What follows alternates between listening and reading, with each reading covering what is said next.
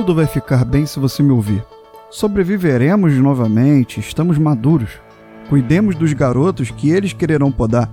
Só é preciso se munir bem e não amesquinhar amabilidades. Devemos ter à mão os poemas indispensáveis, o vinho tinto e o violão. Sorrir aos nossos pais como vacina contra a angústia diária. Ser piedosos com os amigos. Não confundir os ingênuos com os traidores. E mesmo com estes, ter o perdão fácil quando voltarem com as ilusões acabadas. Aqui ninguém sobra. E isto sim, ser perseverantes e tenazes, escrever religiosamente todos os dias, todas as tardes, todas as noites, ainda sustentados em teimosias se a fé desmoronar. Nisso não haverá trégua para ninguém. A poesia dói nesses filhos da Cobre. Nada mal pra um boçal, retardado mental infeliz. Se prepare para Rissuti de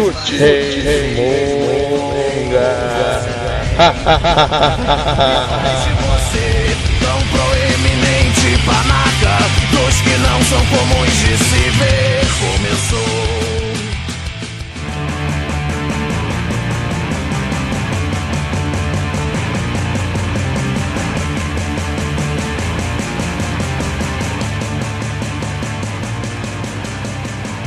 Fala galera, eu sou Thiago Rissuti, sejam muito bem-vindos a mais um Rissuti Resmunga, que demorou sim um pouquinho para sair, mas que eu aproveito para agradecer a paciência.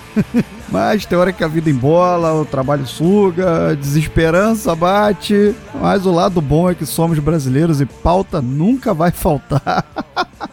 e como foram difíceis esses dois meses que passaram, não foi?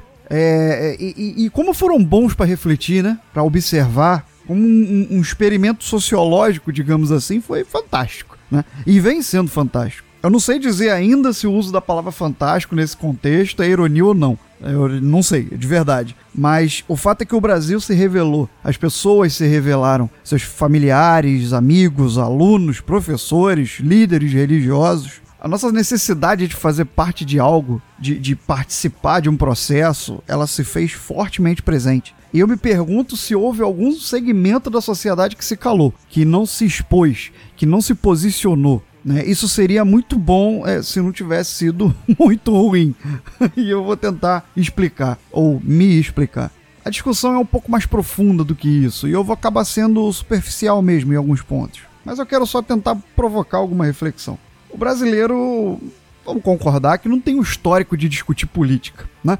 Questões sociais de qualquer espécie. Eu mesmo que me proponho a falar sobre, eu não tenho um histórico tão longo assim. Quantos que me escutam agora tiveram um bom ensino de sociologia, de filosofia ou, ou debates durante a vida escolar ou nos encontros familiares, né? Política é chato. Isso é quase unânime. Qualquer um que você for tentar falar de ah, eu não gosto de falar de política, isso é um assunto muito chato. Isso talvez seja a maior unanimidade entre nós brasileiros, no, principalmente naqueles três anos que separam as eleições eleições presidenciais, né? Porque é meio que aquela que é mais importante. Porque no, no, no, meio tem outra eleição onde só serve pra gente compartilhar meme, né? Candidatos que só servem para ser chacota. Então a eleição para vereador, por exemplo, ela não é uma coisa muito levada a sério, ela é mais feita para rir. Ou pelo menos é da forma que a gente costuma tratar, vamos falar a verdade. Então a gente não costuma levar muita política a sério. Falando de um modo geral, obviamente a gente não costuma levar, por exemplo, economia a sério. E eu discordo completamente de quem diz que para entender de economia tem que ser economista. Por vários motivos. É, quando você é eleitor, você pode não ter o conhecimento técnico e nem é necessário.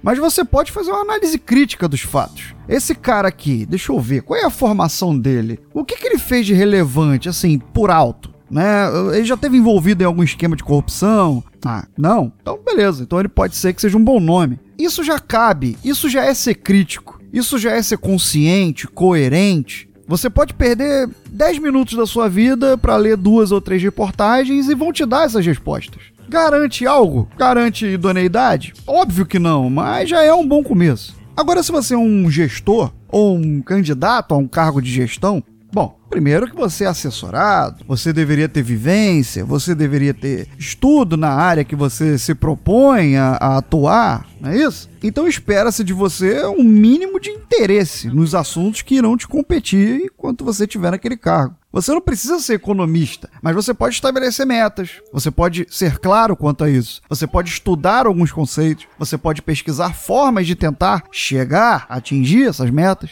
No momento que você terceiriza até mesmo a sua intenção de estudar sobre o assunto, cara, você mostra o quanto você é incapaz de tomar qualquer decisão sobre aquilo que levará à sua própria assinatura. Então não me parece coerente, não me parece competente. Então, isso tudo mostra o quanto nós não somos preparados desde sempre a ser críticos ou, ou, preocupados com esse troço chato que é a política. Só que isso é um ciclo vicioso, extremamente danoso. Somos gerações cada vez mais mergulhadas no senso comum. E agora com rede social, então, aquilo que chega passa para frente e os caras que colocaram aquilo na sua frente sabiam que uma chamada iria te, te despertar alguma certa fúria e você ia passar aquilo incontrolavelmente para frente. Só que não é assim que se faz política.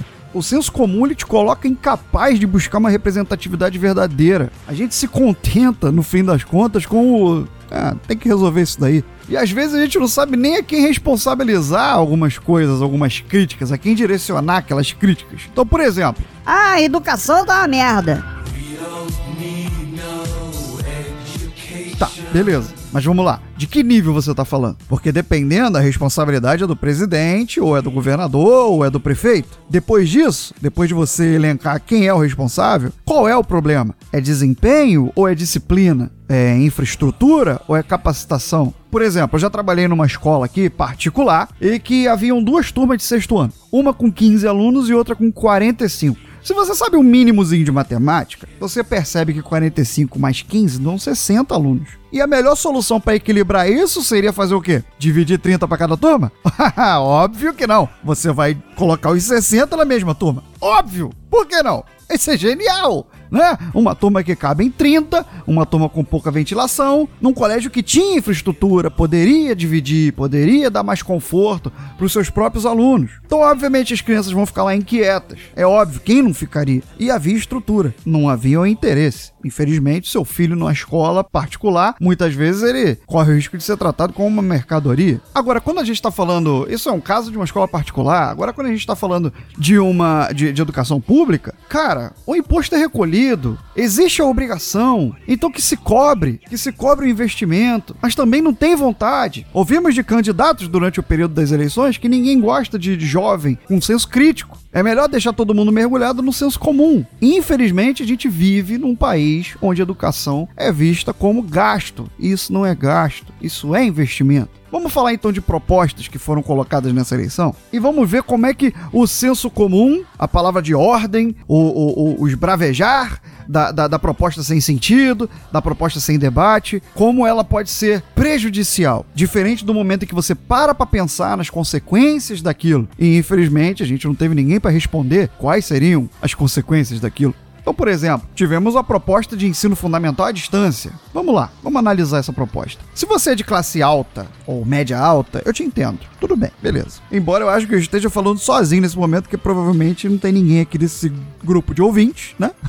Ouvindo esse podcast esquerdopata, maconheiro, bolivariano, gaysista, vai pra Cuba feminista de merda. Mas mesmo assim, é, vamos, vamos supor que tem alguém perdido por aí. Chegou agora, não sabe onde é que tá. Eu te entendo. Agora, se você for de outras classes, ou você tá gorfando, ou você tá curioso, ou você tá ouvindo atentamente. Então a você eu pergunto: ensino à distância, ok, mas me responda as seguintes questões: todas as crianças terão acesso a computador e internet? A distância não vai ser pelo correio, né? Não vai ser por SMS, não vai ser, então vai ser por computador e vai ser por internet. É assim que é feito ensino à distância. Então deixa eu colocar um dado aqui para você. Em 2018, ainda são 43% da população no Brasil que não tem acesso a saneamento básico. Sim, eu tô falando de rede de esgoto e água potável encanada. Na região norte, só 19% das famílias têm acesso a isso. Mas beleza, mas vão ter computador, mas vai ter internet. Ok, beleza. É, então vamos pensar como é que fica a socialização dessas crianças nessa faixa etária, tão importante para o aprendizado. E o emprego dos professores que trabalham com a educação básica, que trabalham com essa faixa etária. E o mais trágico de tudo, e as crianças que dependem da merenda escolar. que é a, a alimentação na escola é a única que elas têm durante o dia. O, o prato de comida vai vir por e-mail também? É isso? Essas são só algumas das questões problemáticas que você pode levantar numa única proposta. E você não precisa ser pedagogo para entender de educação. Basta trocar o senso comum pelo senso crítico. É só você se perguntar, fora de uma idolatria, peraí, que merda que vai dar se isso for feito? E, e cobrar que alguém responda isso pra você. Aí beleza, problema não é educação. Aí você fala assim, Ah, mas a segurança também tá uma merda. Concordo. Mas vamos pensar um pouquinho também. Será que o problema tá na ponta da lança? Não que esse não seja um problema, isso de fato é um problema. Mas a arma chega, a droga chega. E chega por quem? Chega por onde? Por que, que a gente é incapaz de impedir isso? É, e eu estendo essa pergunta a outra. Quantos helicópteros de cocaína já foram ignorados sem o nosso conhecimento. Porque a gente sabe de um, mas provavelmente não foi o único. Será que o descaso com a educação básica, ela não tem a ver com a segurança também? É um poço sem fundo de indagações e que mostra a profundidade da coisa, o quanto isso tem que ser debatido, o quanto isso tem que ser pensado, diferente do eu vou comprar uma arma e vou matar todo mundo. De novo, eu não tô falando que a ponta da lança não é um problema. Eu tô falando que não é o único problema. Aí beleza, aí você fala assim, não, Segurança, tranquilo. Educação também. Eu quero saber da saúde. Saúde é problemática. É outro ponto sensível, de fato, no nosso país. Então, vamos lá. Para você que defende o Estado mínimo, para você que defende privatização, para você que acha que o SUS, para funcionar, ele tem que ser privatizado. Me diz uma coisa: com que frequência você vai num Sírio libanês? Com que frequência você vai na Rede Dó, no Albert Einstein? Eu espero que ninguém me processe por estar citando esses nomes aqui. Não são críticas, são referências no Brasil e no mundo, mas são caros para cá. Cobre. E eu não tô mentindo. Eles não são acessíveis à população de baixo poder aquisitivo. Concorda comigo? Então, essa parte da população, ela vai pro pronto atendimento, vai pra UPA, vai pro posto de saúde, quando muito consegue ter um plano de saúde, pra ter um mínimo de conforto, que não é tanto conforto assim. E aí você vem me defender privatização de sistema de saúde? Pra quê? Cara, Cobre. Filho do céu, pra quem? O que que você ganha? Ou melhor, você já parou pra pensar o que que você perde? É de novo o senso comum, é a ideia de que a gente é incapaz de explorar ou de, ou de, de fornecer um serviço. Que, que, que merda de complexo de vira-lata é esse? Não faz porque não quer, não faz porque não tem interesse. E ainda tem outras pessoas que infelizmente desdenham de programas sociais é, na área da saúde. Tipo, por exemplo, mais médicos. Médicos cubanos. Falar em Cuba, o pessoal já se coça, né? Fudeu. Dá urticária, é o inferno. Ah, eu não quero ser atendido por médico cubano. Ah, eu não quero ser atendido por comunista. Ah, ele vai me doutrinar. Pronto, primeiro ponto, isso já é um impulso xenofóbico, isso já é lamentável por si só. Ah, mas aí você escuta às vezes até de acadêmicos de medicina. Ah, eu não quero perder meu emprego para um médico de Cuba. Tá, beleza. Então vamos entender algumas situações antes de de novo cair no senso comum. Todo mundo tem o direito constitucional de acesso à saúde. Todo mundo, tá ok?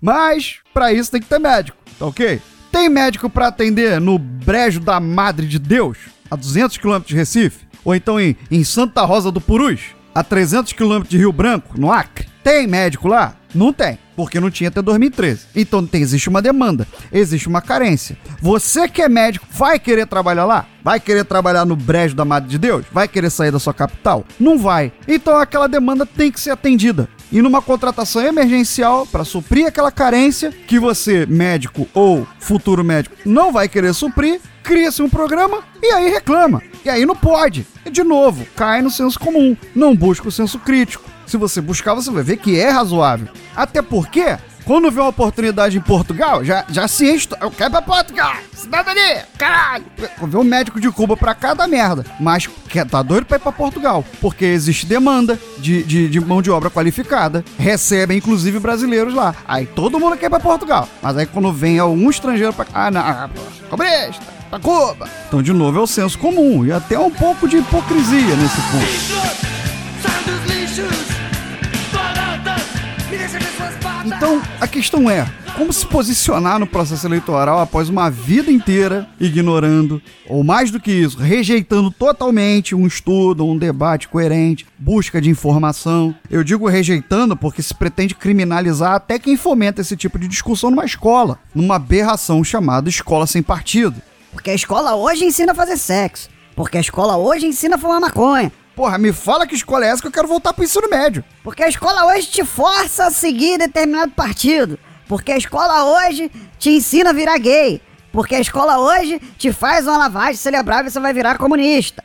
E você lá sabe o que é comunismo, filha da. Cobre. Não deve nem ter aberto a merda da Wikipédia pra ler o que que é. Fica vomitando senso comum, replicando meme de tia conservadora no grupo da família e não sabe, não tem o mínimo de condição de dialogar de uma forma inteligente sobre o assunto. Seja sincero, você que já propagou isso. Você sabe o que que é comunismo? Você sabe onde começou? Você sabe que país que tiver esse regime? Você sabe hoje se tem esse regime? Se ele ainda existe? Em que países? Não sabe e nem vai procurar saber. Porque você tá apoiado no conforto de uma ideia viral que faz sentido pra você que alguém com determinada característica de pensamento seja ofendido por aquele termo abstrato com significado que você mal sabe definir. E que história é essa de doutrinação? Caralho, quando é que foi que, que o, o professor virou o maior inimigo da nação? Quando é que começou esse ódio, essa, essa repulsa? O que, que vocês acham que é uma escola hoje em dia? O que, que vocês acham que é um jovem? Um, um- ser sem cérebro que não sabe raciocinar? Ok, alguns são, mas não vem ao caso. Cara, eu tava outro dia lutando para meus alunos aprenderem função afim. Como é que eu vou fazer lavagem cerebral comunista em alguém? Tenho nem tempo pra isso. Leandro Carnal, por gentileza, me ajuda aí. escola sem partido é uma asneira sem tamanho, é uma bobagem conservadora, é coisa de gente que não é formada na área e que decide ter uma ideia absurda que é substituir o que eles imaginam que seja uma ideologia em sala de aula por outra ideologia, que é uma ideologia conservadora. Então, como eu já desafiei algumas pessoas, me diga um fato histórico que você vai dar que não tem opção política. Não existe escola sem ideologia. Seria muito bom que um professor não impusesse apenas uma ideologia e que abrisse caminho para sempre para o debate. Mas é uma crença, em primeiro lugar, fantasiosa de uma direita delirante e absurdamente estúpida de que a escola forme a cabeça das pessoas e que esses jovens saiam líderes sindicais. Os jovens têm sua própria opinião, ouvem o professor, vão dizer que o professor é de tal partido. Os jovens não são massa de manobra e os pais e professores sabem que os jovens têm sua própria opinião. Toda opinião é política, inclusive a escola sem partido. Eh, Eu gostaria de uma escola que suscitasse o debate. Gostaria de uma escola que colocasse para o aluno, no século XIX, um texto Stuart Mill, falando do indivíduo, da liberdade do mercado, ao lado de um texto de Marx, e que o aluno debatesse os dois textos. Mas se o professor for militante de um partido de esquerda ou de centro, também faz parte do processo. Isto não é ruim. A demonização da política é a pior herança dessa ditadura militar, que além de matar seres humanos, ainda provocou na educação um dano que vai se arrastar por mais algumas décadas.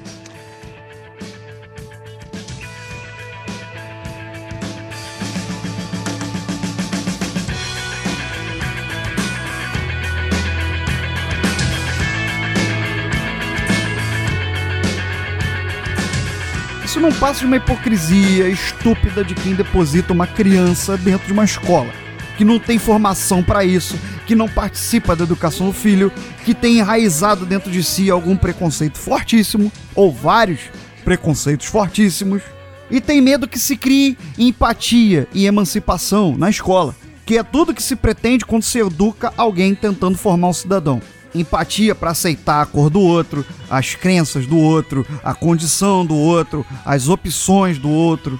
Dizer que você tem que respeitar um gay é uma verdadeira afronta à moral e aos bons costumes. Isso é coisa de comunista, doutrinação gaysista. Meu filho vai dar o Cobre. se ele aprender a respeitar a diversidade.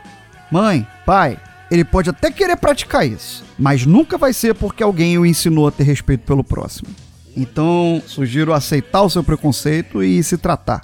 Então, esse negócio de dizer pro menino que ele tem que respeitar a menina, vixe, nem de brincadeira. Que, que parada é essa de dizer, ficar incentivando mulher a sair do fogão? De novo, moral e bons costumes.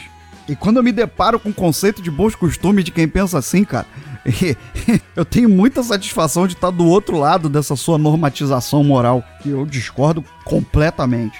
E tudo isso culminou no período eleitoral, né? Diante de um discurso que, enfim, legitimava um cenário ideal para que algumas verdades particulares fossem ditas e, e- e, por vezes praticadas, nos vimos diante de 13 projetos para o país. Foram 13 candidatos, mas foram ignorados por uma falsa e midiaticamente construída bipolaridade. Foram dois anos abertos, declarados, e mais dois anos velados anteriores, arduamente trabalhando essa bipolaridade. Criou-se um salvador e um inimigo nacional. Então, depois de dessa doutrinação, veja você, ela não é feita na escola, é, é, é de se esperar que realmente os outros projetos fossem totalmente ignorados, né? Porque se estabeleceu um cenário de meu time contra o seu. Então você vê o, o, o poço de hipocrisia que se tornou esse período eleitoral. Então vamos tentar fazer um paralelo aqui entre o antes e o depois. Entre o que a gente viu e o que a gente está vendo, né? Na construção e na manutenção desse, desse mal comum.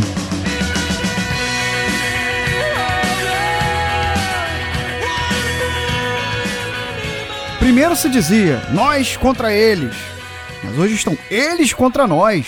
E se eles fizerem isso, nós vamos marcá-los com a insígnia do terrorismo, para que não ousem jamais ser contra nós de novo. Eles são o mal, mas hoje nós vamos combater o mal, nem que seja na bala.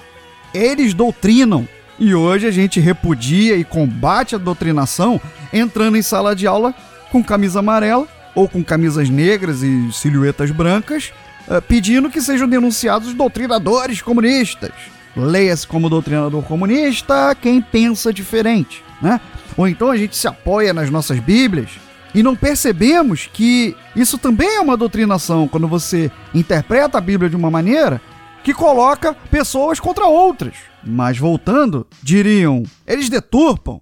Mas hoje também deturpamos culturas, aldeias, tribos, direitos, particularidades, opiniões contrárias, autoestima, vozes, vidas. Tudo isso em direito da nossa família, perfeitamente normatizada, sem fraquejadas, sem diferentes, sem minorias. Eles ofendem, mas hoje também são ofendidos, até mesmo quem apoiou, porque é, estão retribuindo as esperanças e o clamor por mudanças com certa imoralidade, né, com mais da velha política branca, centralizadora de benefícios, de poderes, de padrões, de esquemas e mais esquemas. Até ministro em regime semiaberto a gente já teve anunciado. Eles roubam, mas hoje nós roubamos? Bom, vamos ser justos e ainda há que se observar o desenrolar dos esquemas. Até porque fazem esquemas mesmo e é difícil de escapar disso daí, tá ok? Mas defina roubar. Cadê Diogo aqui para definir isso pra gente em latim? Defina roubar porque nem sempre se trata de dinheiro. Quando a gente fala de roubar, a gente pode pensar numa aldeia indígena que ano após ano tem seus direitos de existir e preservar seu modo de ser saqueados. Gurus uh, imaginam que se desenvolver é entregar a sua riqueza para que o outro administre. É o que a gente estava falando sobre o SUS, por exemplo. Mas agora a gente pode estar falando também da nossa Amazônia. Aquela riqueza que você não soube explorar, mas você não soube ou você não quer, cara pálida? Eu, eu acrescento, não soube, não quer ou não pode explorar? Porque até para isso, até para poder, a ciência, a pesquisa e a especialização de mão de obra tem que ser levada a sério. Mas não é interessante produzir conhecimento no Brasil. É mamata viver de bolsa de pesquisa, por exemplo. Você não trabalha, você só estuda? Isso é o que perguntam os ignorantizados que aplaudem efusivamente os valorosos guerreiros que vencem um Big Brother, mas sequer reconhece um único medalha Field brasileiro, por exemplo. Sequer sabe o nome dele. E sequer às vezes sabe o que é uma medalha Field. Isso é mamata. Viver de pesquisa, ganhar dinheiro para estudar. Ainda falando sobre roubos, nos últimos dois meses, vidas foram roubadas por conta de cores de camisa e gritos diferentes. Alguma semelhança com o futebol? alguma percepção sobre o que, que se tornou a política no Brasil? Requentando algo dito em resmungos anteriores, a gente vive num momento em que o futebol é vivido como religião, a religião permeia a política e a política é tratada como futebol. Tem tudo para dar errado. Aquele que veste uma camisa diferente, que entoa cantos diferentes, que tem opiniões diferentes, ele merece ser demonizado, ele merece ser ferido e, se possível, morto, porque desrespeita a minha existência ao tomar o emprego do meu filho, ao zoar o meu time, uh, ou porque a minha família vai ter que sentar do lado de uma pessoa com uma cor diferente no avião. Isso é, é ridículo. É ultrajante.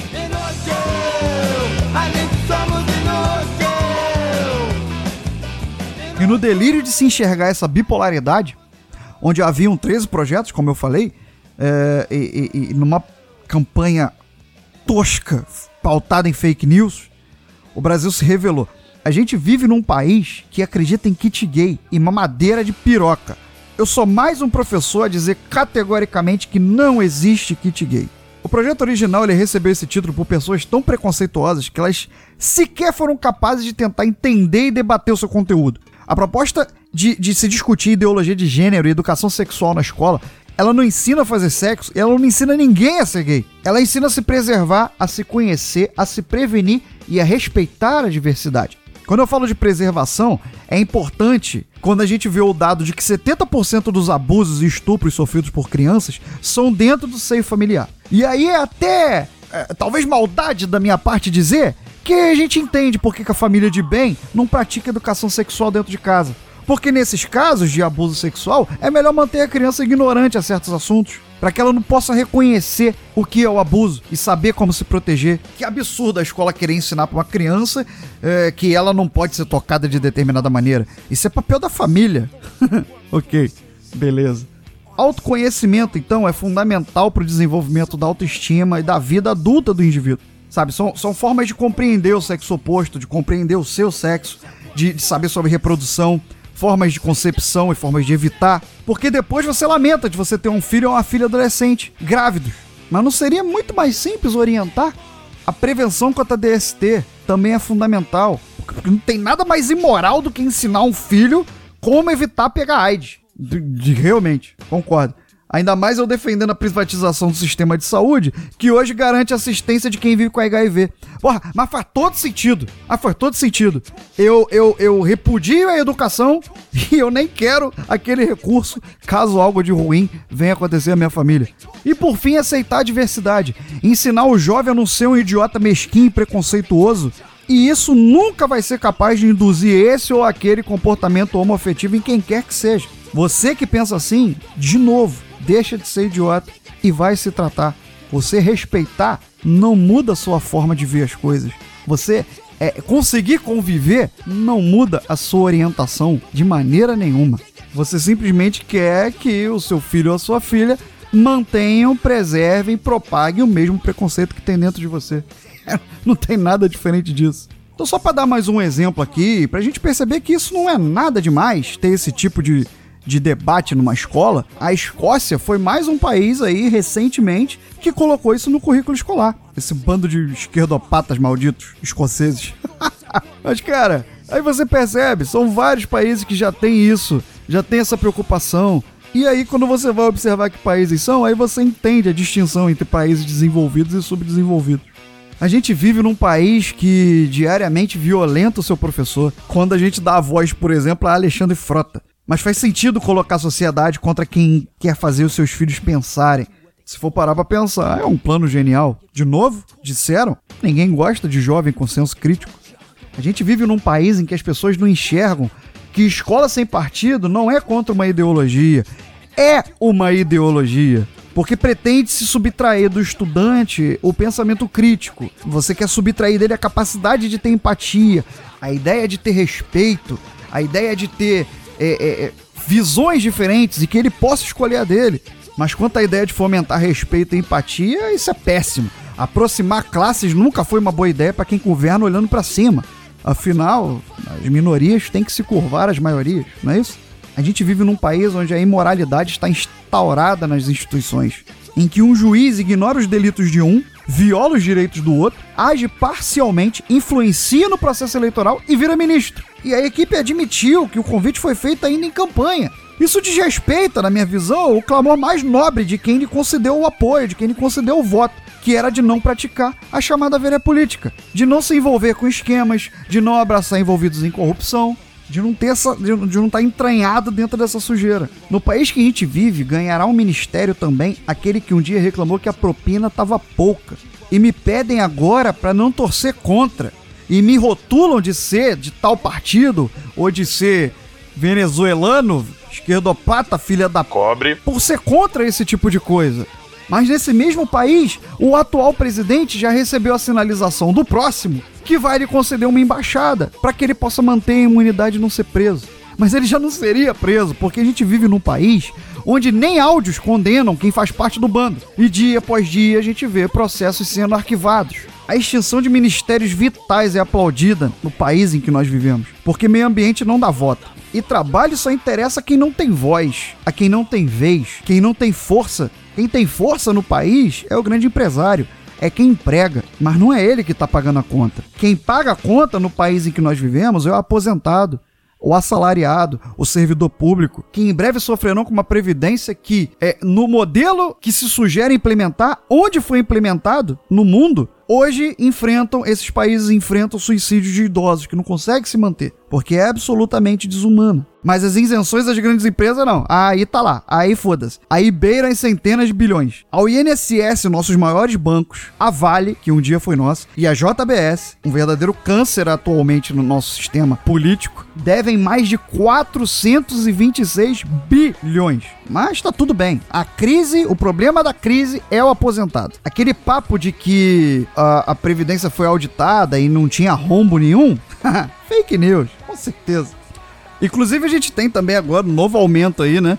Do legislativo recém-aprovado, que superará o impacto total de 4 bilhões. Olha aí, de novo, bilhões. E é isso. E nesse país que a gente vive, onde é que tá a crise? Afasta de mim esse cálice, vai. Afasta de mim No, no mundo onde diversas pesquisas e instituições científicas reverenciam Paulo Freire, há um país, pasmem, o nosso, que pretende extirpá-lo da educação. A gente vive num país em que o povo vê o símbolo do Pink Floyd e dá chilique, porque acha que é manifestação LGBT. E se fosse, qual o problema? Esse mesmo povo que vai pro cinema ver o Queens e, e, e vaia o beijo gay do Fred Mercury. Sim, filho, ele era gay. E desde quando ele deixou de ser genial por causa disso? Onde isso te incomoda? Por que, que isso te machuca? No país em que a gente vive, não vai ter um centímetro de terra demarcada para indígena. A nossa Amazônia ela vai ser entregue à exploração. O dono da terra no campo, ele vai ter um fuzil. Ele vai poder ter um fuzil. E ninguém tá vendo que isso significa um banho de sangue no campo. A gente vive num país em que caixa 2 é só pedir desculpa. É só pedir desculpa. E, e o processo, inclusive, já foi arquivado. Já pediu desculpa, gavetinha, acabou, tá tudo certo. Nós vivemos no país de dois pesos, duas medidas. Um país onde a futura ministra da Agricultura admitiu ter negócios com a JBS. A gente vive num país onde o salário dos juízes aumenta, mas o Senado no dia seguinte corta recurso da educação. Um país onde o presidente investigado oferece um jantar aos seus juízes. Os juízes que julgarão o caso dele. Um país onde o Enem corre o risco de ser censurado simplesmente porque em uma questão trouxe um contexto que fere a moral e os bons costumes da família cristã. Tem que se travestir para saber pajubá. Que absurdo esse Enem. Não, não precisa saber o pajubá para fazer a questão do Enem. Basta compreender um pouquinho de dialética ou, ou um básico conceito de herança cultural. A contextualização, que alguns chamarão de doutrinação, pouco importa. Poderia ter sido como plano de fundo um dialeto tupiniquim, ou aborígene, ou africano, tanto faz. Pouco importa.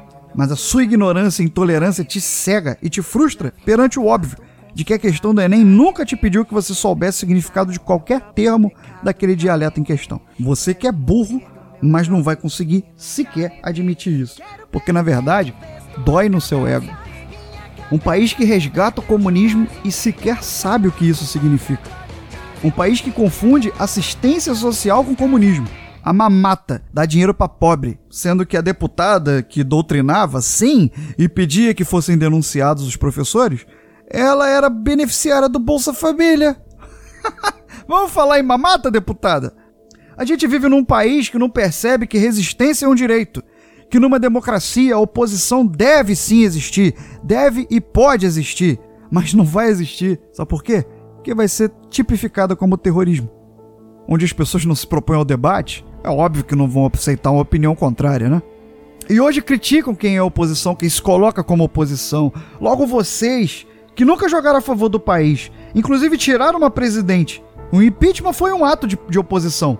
E agora vocês cobram que não se faça oposição? É sério isso? E dizem que agora ah, não joga contra o Brasil. Mas por que vocês bateram panela antes? Vamos falar de terrorismo? A gente vive num país que esqueceu de Mariana. E que esqueceu de Marielle. E isso é terrorismo. E para isso ninguém bate panela. Muito pelo contrário. No Rio de Janeiro, nosso governador rasgou a placa com o nome da Marielle. E ele foi eleito. O que, que te qualifica como diferente daqueles que você acusa de ter feito as atrocidades que hoje você não consegue enxergar que pratica rigorosamente as mesmas coisas? Quem é você? O que, que te torna grande? O que, que te torna melhor? O que, que te torna detentor do direito de dizer o que, que é certo, o que, que é errado? Quem vive, quem morre e por que morre? Onde você estava quando a gente era a sexta economia do planeta? E hoje compra esse discurso escroto de que o país está destruído. O que, que você sabe sobre Venezuela, sobre comunismo, sobre Cuba? E todo esse lixo que você vomita para fora baseado num senso comum, totalmente sem fonte, sem fundamento. Que bons costumes são esses e preceitos da família que você carrega que legitima um discurso de ódio? O que, que te incomoda na verdade? O que, que te ofende no oposto? Vamos sim estar vigilantes. E isso não significa ser daquele ou desse partido jogar contra ou a favor. Isso significa ser consciente. Já que gostou tanto de falar de política, agora seja atuante. E tenha a decência de se colocar contra aquilo que fere os seus conceitos e aquilo que você pleiteou na hora de dar o seu voto. Você quer o bem do Brasil, não é? Ou era só mais um jogo de futebol? Então, menos hipocrisia, mais coerência. A gente tem que aprender a discordar. A gente tem que aprender a debater. A gente tem que aceitar debater e ter argumentos para isso. Não resolver tudo na bala ou na Bíblia, que onde infelizmente algumas pessoas, onde deveria ler amor, interpreta como opressão. Infelizmente pessoas vão sofrer porque o cenário de intolerância foi ampliado. Para essas pessoas sobra não se igualar ao intolerante. Para essas pessoas, ninguém solta a mão de ninguém.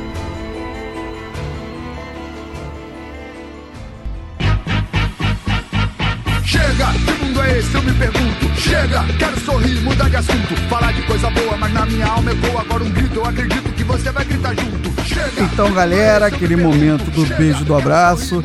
A quem curtiu, comentou ou divulgou o Rissuti Resmunga. A quem me cobrou, cadê o Resmungo? que demorou um pouquinho pra sair. Muito obrigado, de verdade. Então, pra galera que comentou, eu deixo sempre aqui um beijo especial, nominal. E o beijo aqui vai pra Darley Santos, como sempre, participando. Kleber Gomes disse que eu falei tudo, então agradeço demais. Meu parceiro de Muay Thai, quer dizer, já não tô mais praticando há um tempo e ele tá viajando, mas tá sempre aqui também. Tiago Sotero, grande abraço. E Anderson Silva, meu parceiro, fica esse agradecimento especial a vocês. Beleza, galera? Então, se vocês prestaram atenção, eu não citei nomes, eu não citei partidos, eu dei referências. Eu me baseei em propostas em problematizações, em, em- fatos vivenciados ou publicados. Não naquele meme que você recebeu do WhatsApp e repassou de qualquer forma. Inclusive, tem alguns links no post em que você possa fazer uma leitura sobre alguma coisa que eu tenha destacado para você. E é muito lamentável perceber que fake news, e sobretudo mamadeira de piroca, foram tão levados a sério, de forma tão esquizofrênica. E hoje eu, eu tenho medo, sinceramente, do precedente que a gente criou. O que, o que será que vai decidir a próxima eleição? O quão baixo a gente ainda consegue ir, além do que nós já fomos? E de novo, a quem tá incomodado dizendo, mas Rissuti, a gente tem que jogar junto, a gente não pode jogar contra. Enquanto isso for uma democracia, tem que ter oposição. A oposição, ela, ela serve para cobrar equilíbrio. Se fizeram isso antes, aceitem agora. E sejam oposição se por um acaso você não estiver mais sendo representado. Porque vai ser um direito seu. Também agora não vamos babar ovo para qualquer merda que vier acontecer. Se você votou, você votou acreditando em alguma coisa. Então cobre essa coisa. E se o país em que a gente vive entrar em, em equilíbrio, a oposição esfria. Fiquem tranquilos. Ninguém vai jogar contra para sempre. E ninguém tá jogando contra. Muito pelo contrário. Estamos sempre defendendo a construção de um país equilibrado. Agora, enquanto tiver ministro em regime semiaberto, corrupto pedindo desculpa, gente morrendo por intolerância, mamadeira de piroca ganhando eleição, aí, porra, aí desculpa, mas vocês estão querendo complacência demais. Aí eu resmungo mesmo. E eu sei que vai ter gente até agora vociferando: ah, você é desse partido, você é daquele partido. Mas, desculpa, use o que você quiser pra afagar o seu ego. Eu simplesmente não me rendo a um senso comum. Eu tenho esse direito e, e eu julgo que eu tenho senso crítico. Mas você que concordou, resmunga comigo. Até essa merda melhorar. Eu tenho esperança zero. Mas é aquilo que ao nosso alcance fazer. Beleza? E você? Já resmungou hoje? Eu pago por tudo isso, imposto sobre serviço, a taxa sobre produto, eu pago no meu tributo, pago pra andar na rua, pago pra entrar em casa, pago pra não entrar no SPC e no Serasa, pago estacionamento, taxa de licenciamento, taxa de funcionamento, liberação e alvará, passagem, bagagem, pesagem, postagem, imposto sobre importação, exportação, IPTU, IPVA, o IR, o FGTS, o INSS, o IOF, o IPI, o piso, copiso, PASEP, a construção do estádio, o operário e o cimento, eu pago o caveirão, a gasolina e o armamento, a comida do presídio, o colchão incendiado, eu pago o subsídio absurdo dos deputados, as molas dos professores, a escola sucateada, o pão de cada merenda, eu pago o chão da estrada, a compra de cada pote, eu pago a urna eletrônica, e cada árvore morta na nossa selva amazônica, eu pago conta do SUS e cada medicamento, a marca que leva os mortos na falta de atendimento, paguei ontem, pago hoje e amanhã vou pagar, me respeita, eu sou o dono desse lugar, chega! Galera do Raul.